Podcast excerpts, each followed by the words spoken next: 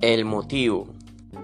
La familia perfecta, la que comulga unida y se reúne a cenar los jueves, resultó ser perfecta solo en apariencia. Aún así, Ernesto Vela, el patriarca,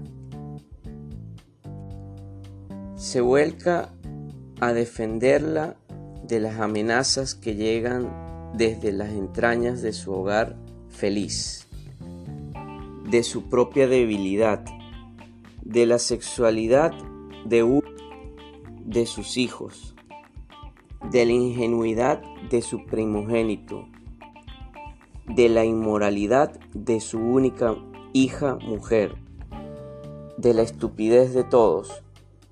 Sonia Fletcher John recurre nuevamente a su sólido dominio de las técnicas narrativas contemporáneas, que le valió el premio Ricardo Miró, sección novela en 1993, para trenzar lentamente y con humor las traiciones, los resentimientos y los secretos de Vela.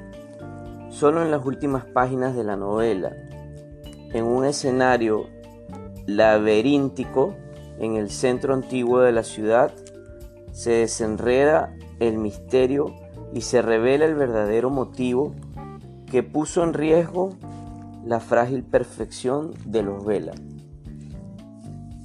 La magia del motivo está en los personajes únicos, reales, bien desarrollados.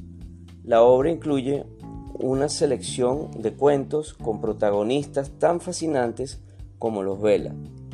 Un niño que luego de orinarse en público decide ser ministro en un chinguero, condenado desde su bautizo a la mala suerte. Una mujer tan detallista que escribía cartas de condolencias antes de la muerte del enfermo.